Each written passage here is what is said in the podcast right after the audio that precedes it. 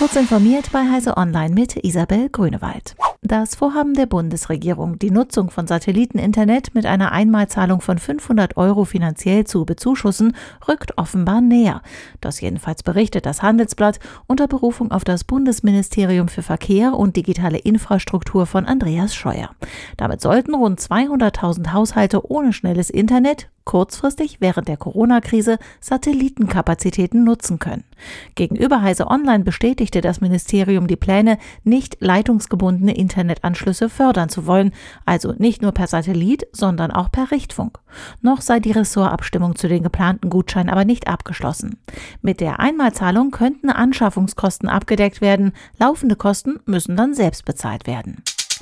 Der Vorsitzende des Deutschen Gewerkschaftsbundes Rainer Hoffmann hat sich trotz sinkender Corona-Inzidenzwerte gegen ein baldiges Auslaufen der Homeoffice-Pflicht ausgesprochen.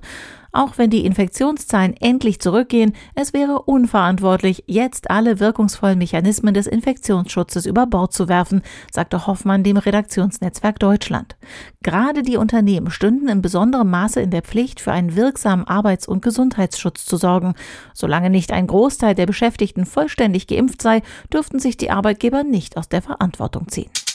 Mit dem brasilianischen Konzern JBS ist der weltgrößte Fleischproduzent Opfer eines Cyberangriffs geworden. In Australien musste der Betrieb eingestellt werden. Alle von JBS verantworteten Schlachtungen von Rindern und Schafen wurden abgesagt, berichtet das Fachblatt Beef Central. Quasi jeder Teil des Betriebs von JBS sei stark von der IT abhängig und gegenwärtig werde versucht, bestimmte Schlachterarbeiten unter Rückgriff auf Dokumentation auf Papier auszuführen.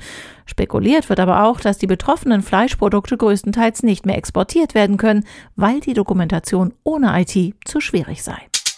Vor 30 Jahren, am 2. Juni 1991, startete der erste ICE-Schnellzug den Linienbetrieb von Hamburg nach München.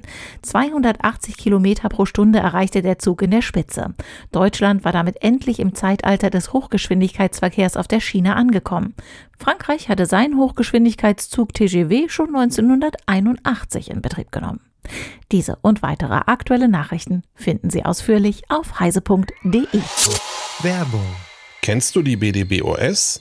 Wir machen digitale Kommunikation technisch möglich. Für Regierung, Verwaltung und Einsatzkräfte in ganz Deutschland. Und wir brauchen dich. Hast du Lust im Bereich der IT- und Netzwerkinfrastruktur zu arbeiten? Bei uns stimmt das Gehalt und die Work-Life-Balance. Komm zur BDBOS. www.bdbos.de